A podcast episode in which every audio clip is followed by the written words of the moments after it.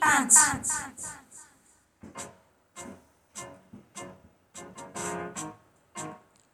皆さんこんばんは。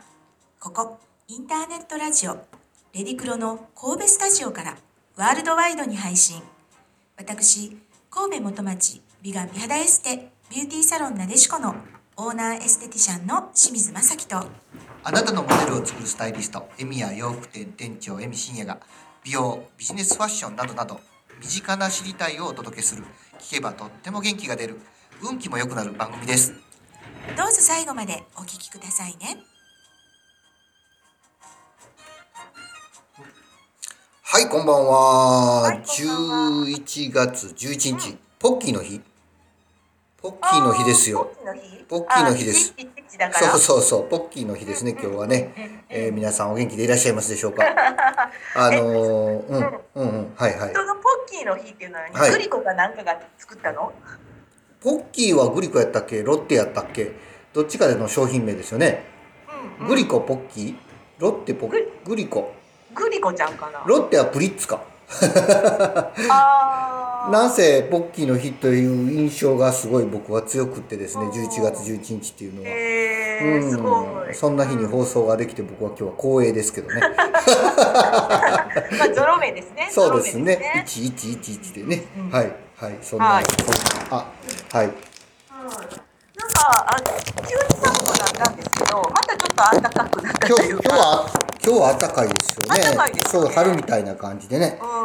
あのうん寒くなって暖かくなると嬉しい気がするし、うんうんうんまた寒くなると寂しい気がするし、はいはいろいろはでいすけど、はい、今日はめたなんまかたまためちゃめちゃいいお天気で、はい、うん今日はね、紅葉もちょっとね、うん私のあのお家の前は、はいこう木がいっぱい植わってるんですね。はい、あの川沿い、な、うん、あのーもう紅葉がなんかすごく、今そもう前がね、黄色になってるんですう、よ。なるほど、今年ね、紅葉が綺麗らしく、いへ一ー気に冷えたので、暖かいとこから一気に冷えたので、うんうん、葉っぱが落ちる前に色が変わるから、なるほど。落葉する前に葉の色が変わるんですごい今年紅葉が綺麗ですって言ってましたうんうんうん綺麗になるはずですって言ってましたんでへあのこれ、れからねあの11月の半ばにかけて紅葉がこれからあちこちの観光地でも起こってくるんでしょうけどあのはい色はいづき始めてもう六甲山の上なんかかなり色づいてるんですけどねうんうんまああ、の非常に綺麗な今年は紅葉が見れるんじゃないかなとう思っておんへりーまちょっすと。ね、あまたあの遠出したいですね。カメラ持って出かけないかんなと思ったりもしておりますが。は。はいというわけで、今日もね、11月11日の放送、そうですね張はいり切っていきたいと思います。よろしくお願いします。よろしくお願いします。はい。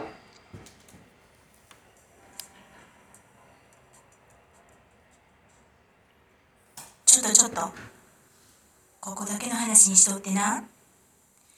まさきがお伝えするビューティーパンチな情報。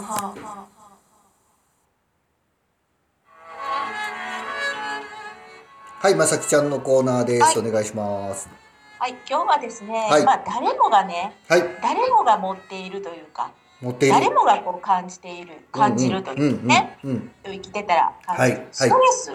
はい、ストレにつス。いはてい。ちょっと話をしたいなと思います。はい。えっと興味深い。はい。うんあの何かしらやっぱりねストレスっていうのは皆さん抱えますよね。そうですね。うんある、うんないようである、あるようでないのがストレス。ないようで はい。で、まあストレスってまあそのいいいいストレスも悪いストレスもああ、そうですね。ねありますよね。ストレスっていうとでもうネガティブな印象が強いけイメーど、ジまがああいりいますスけどトレスもありますよね。もちいいろんストレね。スもあると思いもます。ちろんね。はい。はい。で、うんえー今日はですね、まはあいどっちかというとその、まあストレスに対対処する5つの方法っていうことをはい。ちょっとねある本にこう書かれてたのでなるほどなーってうん。はこう思い思ったのでちょっとご紹介したいなと思います。まあい。今でこそね、うんうん。あのまあストレスがあると、うん。あのーいろんなこの心理療法とかはい。そういう心理学的ななんかこう見地からストレスの対処法とかね、はいい、ろいろ今そういうのがこう流行ってるって言ったらあれだけどもそうですねあのうん、なんか知られてますけどもなんかやっぱりねあの古くで言うと、うん。もうその、まあ、仏教仏教。仏教すごいと仏こ行教きます者っていうねの。かな、はいそういうところにねなんか行き着くらしいんですよ。ほうでね。ほえっとそういう、まあ、ストレスに対応する、う。うん。えっとあの人のねうこうん行動っていうか、はいこれはもう5つしかないんですっていうんですね。お5つうん、ストレスに対する人の行動5つその人の行動、はい、人はのい、ね、うんあのもともと持ってるこう対処法っていうのはこの5つなんですって言っほてうるんですほうねほうほうまず当たり前ですけども、はい一うん1つ目は悩む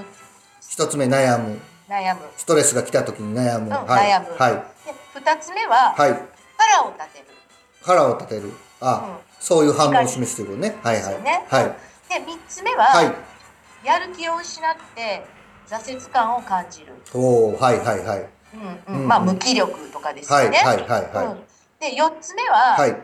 自分を責める、ああ自分の方にむ、矢印を向いちゃううんパターンね、まあはい、まあ、自分が自分が悪いんじゃないかとか、そうそうそう自分の不甲斐なさとかねうん、不甲斐なさあーとなるそほどねうでなるすほどね。はいはいで、えー5つ目はですね、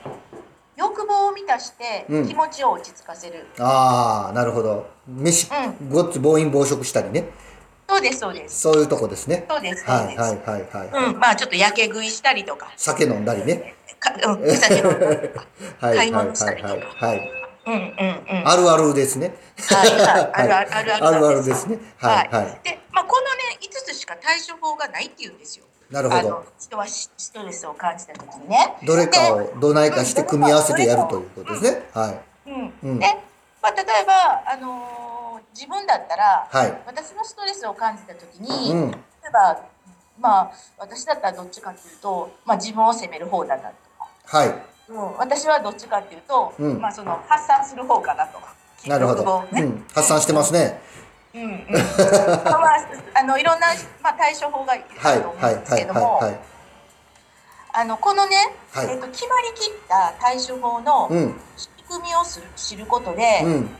ある意味ね、うんうんうなんんうんかこう、えー負のサイクルからうん早く抜け出せるんじゃないんですかってこと言われてるんですよ。なるほどねはいはいうんうんわかりますうんうんうんだからねこれをね、まあ、受け入れるだけでも、うんまあ、楽になりますよってこう言われてるんですね。冷静に分析できますよね今うん自分はどれしてるなっていうのがね、うんあどれして悩んるでなるな俺みたいなね、うんうんうんうんあ発散してるやんみたいな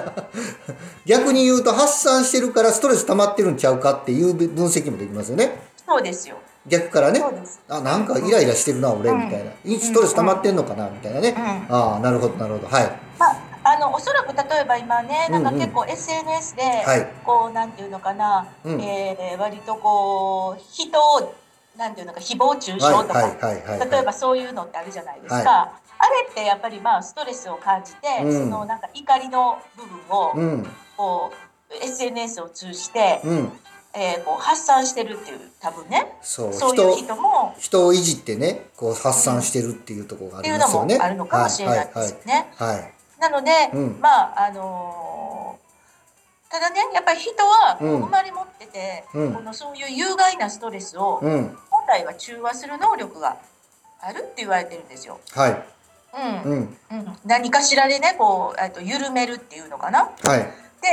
えーいまあ、今その5つの対処法って言ってたんですけども、はいそれを例えば、えっと瞑想とか、うんうんうんうんうんうん、そういう,、えーこう精神的にはいいろんなストレスの動揺を抑えるためのうん何かねうんうんうんうんえー手法っていうのも、はいまあもう、あのー最近こはう認知されてきてるじゃないですか。いもう6つ目の方法ですよねそうなってくるとね、うんはいうんはいでなので例えば、ままあ、マインドフルネスとか、はいは例えばヨガとか、うんうんそういうあのなんていうの体をこうリラックスするような時はい間をさせるような、うんうんうんうんえー方法とはいいう感じなんですね。なるほど、うんでね、うんえっ、となんかこの、えーただただねやっぱり瞑想とか、はいこうまあ、していくと、うん例えば脳と心とかそういったものをね、まあ、鍛えてくれるところはあるあって、はいもちろんストレスを処理できるようになるんですけども、はいこの処理をする過程で、うん瞑想神経っていうものがうん刺激されるって言われてるんですね。瞑想神経こほううほなんうかこうえっ、とまあこう整えよう整えようってこうまあ、ま、迷うというか瞑想はあの迷って走るっていう字ですかそうです迷うあのあの目つぶってやるやつじゃなくて迷って走る方の瞑想うん瞑想神経おそうです、おはいはいはいはいはいで、まあ、これをさらに整える7つの方法っていうのがあるそうなんですよ、ほうはいうんうんこれず一つ目が、はい。えー人と積極的に付き合うっていうことなうんですね。ん、はいはいうんは。、であとはいうん。えー冷たいシャワーを浴びる。ほう。うん滝行みたいなもんですね。だからた多分瞑想すると、はいちょっとどっちかっていうとあっちの世界に行くというかねふわーっとした感じになるじゃないですか。なるほど。うんはいそれをやっぱりふわーっとしたままだと、うんダメなので、うんこう整える方法ですよねだから冷たいシャワーを。キリッとさせる感じですね。うんうん引き締める感じですね。うんはい、うんはい、はい。で中にはね、うんなんかあのこの冷たいシャワーでストレスを感じる人がいるんだって、気持ちいいとかじゃなくて、そう、ストレス僕、を僕ダメですよ、多分。うん逆にストレス感じますよ。うん、これはね、はいある意味ねなんかこう、なんか水風呂入れる人いるじゃないですか。はい、はい、はい、います、います。うん、うん。うん、私ね水風呂にダメなんですよ。僕も苦手ですこれよ。はなんかねある一定の遺伝子を持ってるらしいんですね、ああ、ちょっと違うんですね。入れる人と入れない人。入れる人と入れるあー人だから種類が違うあのわざわうんざそう、うんあの水風呂入りたいなとか入ったわ気持ちいいわっていう人いるじゃないですか、うんうんそれは OK なんですけど、うんうんそうじゃない人はあんまりやらない方がいいかも無理しにれない。入らなくていいっすよね、あれね。 ね、あうんうんの、ね、は入ることがかっこいいみたいな人もいらっしゃるからね。 まあね、はい、はでね、うん3つ目は、い。はい。あの足のマッサージのねリフレクソロジーああ、受はけい、るといいではすよと、あれ気持ちいいっすよねやっぱりこう足ですねあの反射区が、い。うん。はい、ついてますのでね、うんうんうんうん。で4つ目はですね、はい。右向けに右向きに寝るそうです右を下にして寝るっていうこ右と向きうんそうそうそう右向きに寝うんうんうんうんうんるだから右を向いて寝るなるほど横ね向きですね右を下にしてうんうん右手を下にして寝ると右向きに寝れるもんねこれなんそうかかそうか心臓とかそんなのと関係あるのかもしれないですね心臓の逆ですよねうんううんん、うん右向き心臓上に来ますよね右向きに寝たらねうんへえそんなのあるんだであとは歌を歌う、歌を歌ううんうんそれはもう間違いなくいいですよ歌を歌うのいいですよねね、うんうんうんでねあと針治療特にね耳つぼ、ああ耳つぼねなんかうん、やってますねじダダイエットでも耳つぼとか言ってますけどやっぱりこの耳ってすごい神経が行き交ってるのとはいあの耳の神経って死ぬまでこう動動いてる死ぬまでこう休むことがないって言われてるんです確よね。かに寝てても聞こえますもんね、音ってね、うんうんうん目はつぶってるけどねそうそうなんんですよ、んうんだからそういうあの神経を整えるっていうのにはいいでしょうっていうことなるほど、ね。そうかで七うん七七つ目は、はいこう、えー、頭蓋仙骨仙骨頭を蓋仙の骨なんかそのマッサージとかケアはだから多分頭皮マッサージとか、うんうんうんそういう頭蓋骨周りのいはいあのケアっていうのかな。こう、頭を揉むといいううん、うんーんでこれをすれば、はいまあ、ストレスの遺伝子の、まあ、そういうストレスのね遺伝子のスイッチが切れて、はいえっ、とはるかにね、うこうん気持ちが落ち着く落ち着きますよと。へえそうなんですねうんうんうんうんだからやっぱりちょっとねストレス感じだなと思ったら、まあ、5つの行動はおかし起こしてるんですけど、はいまあ、それに加えて、うんえー、とこの7つのね、うんまあ、人とあえて積極的に付き合ったり、うんまああのまあ、冷たいシャワーこれね浴びたい人は浴びたいと思いますはけいどはいも、はいあの、うん、あとはやっぱりマッサージ足のマッサージとかはい例えばまあ右向きに寝るとかい歌を歌うとか、はいまあ、耳耳のね耳周り頭周り、うんうん、だからやっぱりこの、うん首から上を整える、んそうですね、うんまあ、足元とはいあとこの頭、上部の方ですようんね、うんうんまあ、これを循環を良くするっていうことでうん神経が、うんまあ、落ち着いてくるストレスを抱えてる神経が落ち着いてきますよと。なるほどねうん一番でも厄介なのは僕思うんですけどストレス感じてるっていうのが自分で分かっててなんか行動を起こしてる部分にはいいんですけどうんうんかストレスを感じてるかどうかが分からずになんかそういう行動しちゃってる時が一うんうん番あれやろなと思ってあのそうですやね。やこしいなと思っやてや。こしいですうよんねまあ、本当こうストレス社会でコロナとかでもうん特にね、うまあ、なんかいろんうな事件が起こってますけどね、はいはい電車の中でなんとかね、うんいうんろいろ起こってますけどね怖い怖いですねやっぱりあの、うんうん本人がストレスを感じてやってるわけではない場合があるんじゃないかなと思ってて、うん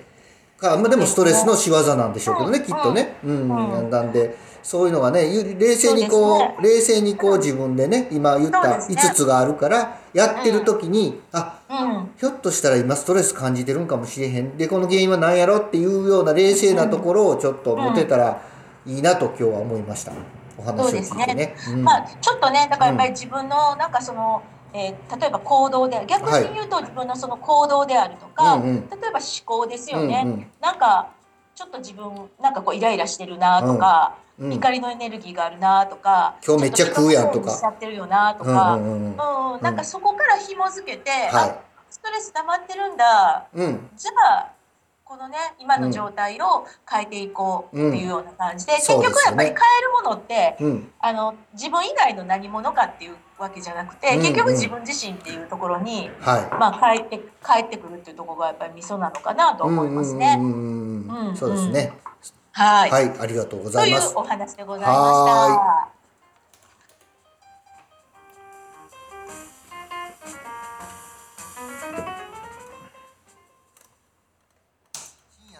しゃべくりセブンセブンセブンセブン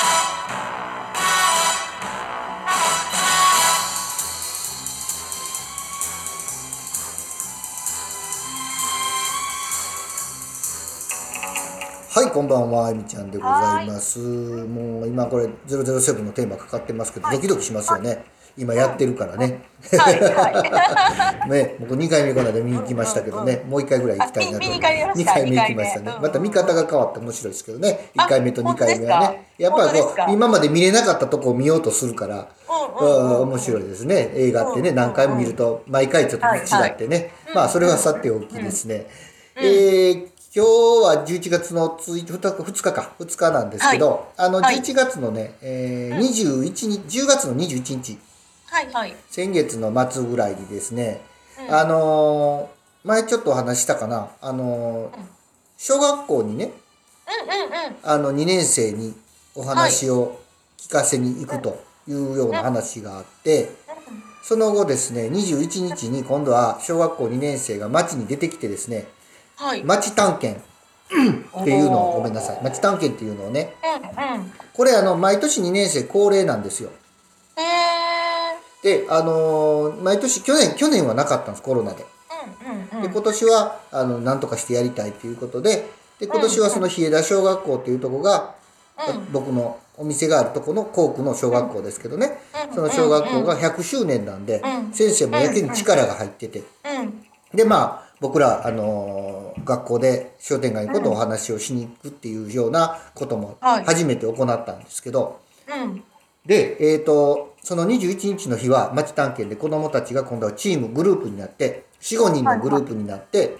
うんで、えーいろんなお店に、えーインタビューをしに行くという日でした。はい、で本当に、あのー僕はあのその要は学校でお話しさせていただいたんで、もうあのはいはい小学校2年生に今モテモテなんですよ僕 今。も素敵うもうあのに小学校2年生限定なんですけどめちゃめちゃモテモテで今、へー今多分ね人生最大のモテ期やなと思ってますけどね。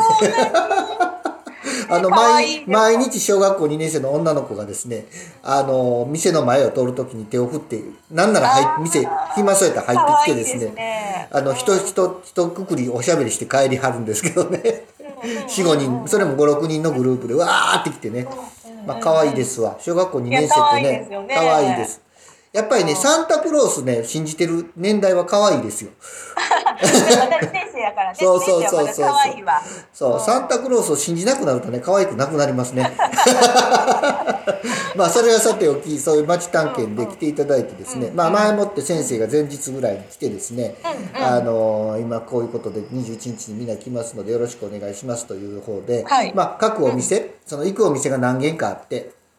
うん訪問するお店が、それは生徒の、あのリクエストで行く店が決まっていくわけですけどで、はい希望を出して第1希望第2希望第3希望なんか出しうんてうん先生が精査してで、え1クラスにうちのお店やった1クラスが、えーはいえー3クラスあるんでね1組2うんうん組3組とあるんで3クラスの子がうちに来るっていうねうん。えー、結構人数多いですね。 10分ずつぐらいでねインタビューをダーッと8つぐらいの10質問を10分でやるからそれはもう大変ですわ。うんでまあ子供らがやることやからそのスムーズにいかへんからどんどんどんどん押していくんですけ どうんまあそれ。はいいんですけどそそんなんでであの、うん僕行ったんで行き行って喋ったんで、うんめちゃめちゃやっぱり人気あるん ですよだからみんな第一希望僕うちの名前書くみたいであエミちゃん争奪戦やって先生が言うてくれはってあー嬉しいですね嬉しいですね、ね。なんなんなんせねもう人気があるっていうことは嬉しいなと思って。うんうんでもうあの一生懸命答えようと思ってね、うんあのうん準備をして待ってたんですけど、まあ、あの皆さん嬉しそうに来てくれはってですねでまあ、うん通学路になってるんでうちの前の商店街がはいはいでまあ毎朝僕らも掃除をしてる時にうん今はね今の時期はあのもう、あの子供たち小学生はあの、うん僕らが掃除する時間には登校済んじゃってるのではい合わないんですけどずーっとうちやってるじゃないですか掃除。はいはいはい、うんうん、じゃあまあ小学校行く前うんあの保育園行ってた頃はその時間に通ってたんですよ、うんだからその頃から知ってる子供たちがいっぱいいててはい小学校2年生にで、まあうそういう子たちが今度はあのうちを選んでそのうん町探検で来てくれたりとかうんいうことで「ううんわー海君やん!」とかね 言いながらねうんそうんの本当楽しい時間を過ごさせていただいてでええなかなかねうんあのー数毎年うちのお店にもその町探検でだどだどっかのクラスが来てたんですよ、今までその3クラスまとめてくるのは今回初めてやったんですけどはいうんどっかのクラスが来てたんですけど質問の内容がねうん今回前置きがあったからかなんか知らんけどものすごいねあの、深いこと聞きよるんですよいつももうちょっと上辺だけのことをさらっと聞かれるんですけどうんなんかすごいこと聞きよんなみたいなねことが。えーいろいろ思いましして、すし進化してんな小学校2年生と思いました。うん、あのうんーうん例えば例えばどんなんがあったかな、ちょっとちょっともうだいぶ前で忘れましたけど、うんなんかねなんせ内容がね、うんえー、こんなこと聞くのとか、ううんん、いうのがあってねちょっとはいちょっとびっくりした次第でございます。うんへーほんでまあそんなことがあってで3クラス10分ずつぐらいねこう10時から始まって10時半で終わる予定が10時50分ぐらいまでかかったんですけど結局だから店の前に2クラス待ってるみたいなね 次のクラスが、ま、なんか順番待ちしてるみたいな感じでねうんこんな感じでで3クラスまあ似たような質問なんですけどねやっぱり3クラスともねでもなかなか深いこと聞きよるなとか。うんうんあのあ水道筋って最初からこう商売されてるんですかとかね、うんあの99あ年創業99年って聞きましたけど、えーだからまあそういう予備知識を入れてるからそういう質問が出るんでしょうね、あのおしゃべりに行った時にで創業99年って言い言いますけど、えー最初からここがスタートなんですかとか。そういう質問があったりとかで「いやいや最初は春日の道の商店街でスタートして呉服屋さんだったんよだよ」みたいな答えをさせていただいたりねいろんないろんなコミュニケーションが取れたなと思います。でそれをあのまたそのお母さんたちも知ってるんですよ僕ら。はいはいはいはいはいでお母さんらと会うと「この間来てくれたよ息子さん」っていう話をしてると「そうなんです」って「えみやさんって創業何年か知ってる?」ってごっつ上から言われま したってで昔は春日の道やったんだよとかって言われてごっつ上から言われましたとかってね そんなことをね言われてまあいろんな親ともコミュニケーションが取れてよかったないやでもいいいい取り組みですね。そうなんですよねこの学生たちと絡むっていうことは僕らの仕事特にないので。うんうん。で今度11月10日ですね、えー来週の水曜日かな、は、あの上野中学にまた行かせていただいて、えーへー採寸の実習をやったりですね、うんそんなこともするんですけど、まあ、なんせ今まちょたっと中学生は違うでしょう。中学1年生ねまた全然違いますそこはもうサンタクロース信じてない世代なんで ねあんま可愛くないんですけど まあまあ可愛い可愛いです可愛いです、うん、 まあそれはそれで違う可愛さがねありますうんね違う可愛さそうですそようね。そう。まあ、うちの息子が中2やからね。一番言うこと聞かん時なんでね。 まあそのそうやねそれに準じた感じに。まあ他人やからね。他人の方がまあ言うこと聞くと思いますけどねうんうんうんう。んそんなんで、まあちょっとそれはそれで楽しんでいきたいなと思ってまして。はないんか最近そういう機会が多く、大学生ともね、いろいろ話することも今あ多くあてねそ。っか M さん大学生もそうやんね。そうあの商店街のことでね今大学生とも絡んでて、今学生さんとか若い子ど若い子というか子供たちと喋ることが多くてですね、いろんなエネルギー、パワーを頂いただいてて、うんうんもうね本当にあの、うん。年いくとねいやー若い人と絡むといいです。 いや本当本に当本当ねになんかやっぱりまたちょっと違った感性がね。若くいたいですね、僕らもねやっぱりそういう、うんうんあの若い人のエネルギーを頂いただいて、うんうん。そうあのいい感性を頂いただいております、うんはいまあそんなのが続くのでね楽しんでいければなと思ってます。ええいいことですね。ねなんかそういうね、あのはいいろいろ世代が。そうなんですよ。うん。うん。だからもう本当に今商店街あだから僕が店にいないとあの2年生こう下校の時間あの、ん店のスタッフに聞きよるんですよ「えみちゃんどこ行ったん?」ってえー、めっちゃ人気。もうねね大人気でございますがどこまで続くやらファンは大事にしないといけないなと今思っておりますのでそうですよそうですよはい、できる限り対応したいなと思っております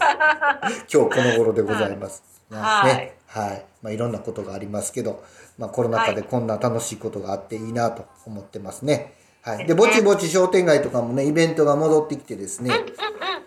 ああ、そっかそっか。クいリますスマスとか年末とかですか、これからは。うん、まあクリスマスはね商店街って結構何もしないんですよ昔は昔は歳末を売り出しとかねああ。やってましたけどね今はもうあの年末っていうのはあんまり何もしないですねしなくても人来るんでね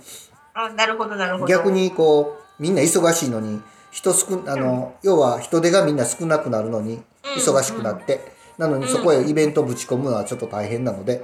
年末はしないです年始にあのえー恵比寿さんがあるので本はい本はい本恵比寿祭りというかん恵比寿大祭というのをね毎年やってますけどうん、うん、うん。 1月10日にね、まあ、それはやるやると思いますけどもう、えーだから今年はね、本当に学生さんがガッと入って学生さんにイベントをいろいろ任せてるので、うんあの本当バックアップをずっとやっててそういうイベントが今45本一緒に走ってるのでそれをあーそうねなんですねそれをバックアップしたりこう話聞いたりそれから足らんとこ足したりいろんなクレームが入ったら処理したりっていうのが僕らの仕事なので。まあそんなんしてると結構急激に忙しくなってきた感じがしてますね。へー会議ばっかりしてますね。はいへーはいはいそんな感じなでるす。ほどはいはい。まあ楽しいね、えーこれからコロナ、ですねアフターコロナを楽しい。ちょっとね、ことになちょっとしていね、きたまいなた変わってきました。そうですそうです。ははいい、なかなか慌ただしくなってきたので楽しんでいきたいなと思っております。そうですねはいはい。今夜もお送りしたのは神戸元町美顔美肌エステビューティーサロンなでしこの清水正樹とあなたのモテルを作るスタイリストエミヤ洋服店店長エミ深夜がお送りしました。それではまた来週ごきげんよう。ごきげんよう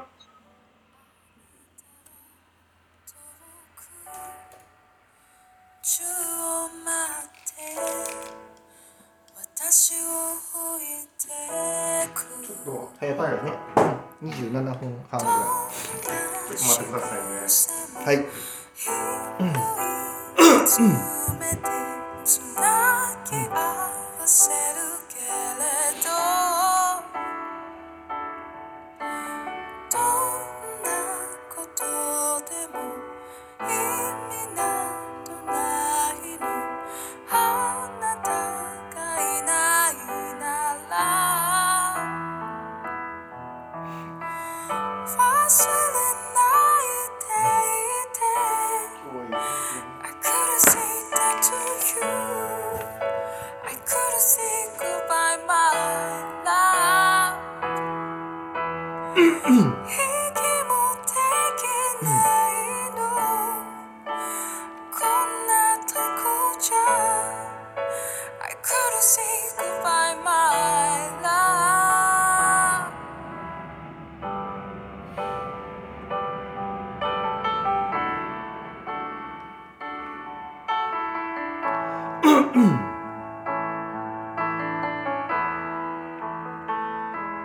「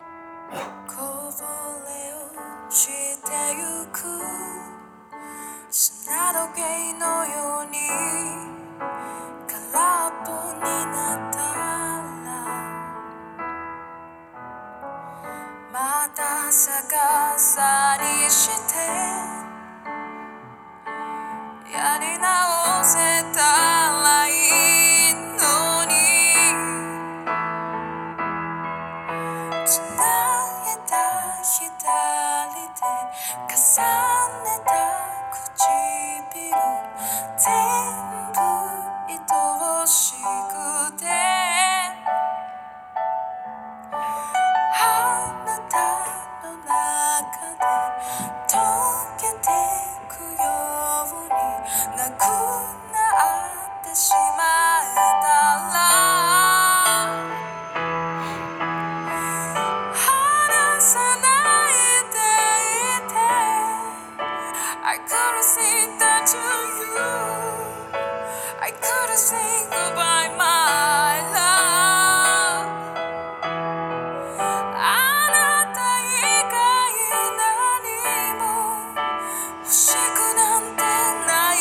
I couldn't say goodbye, my love. 30分過ぎました。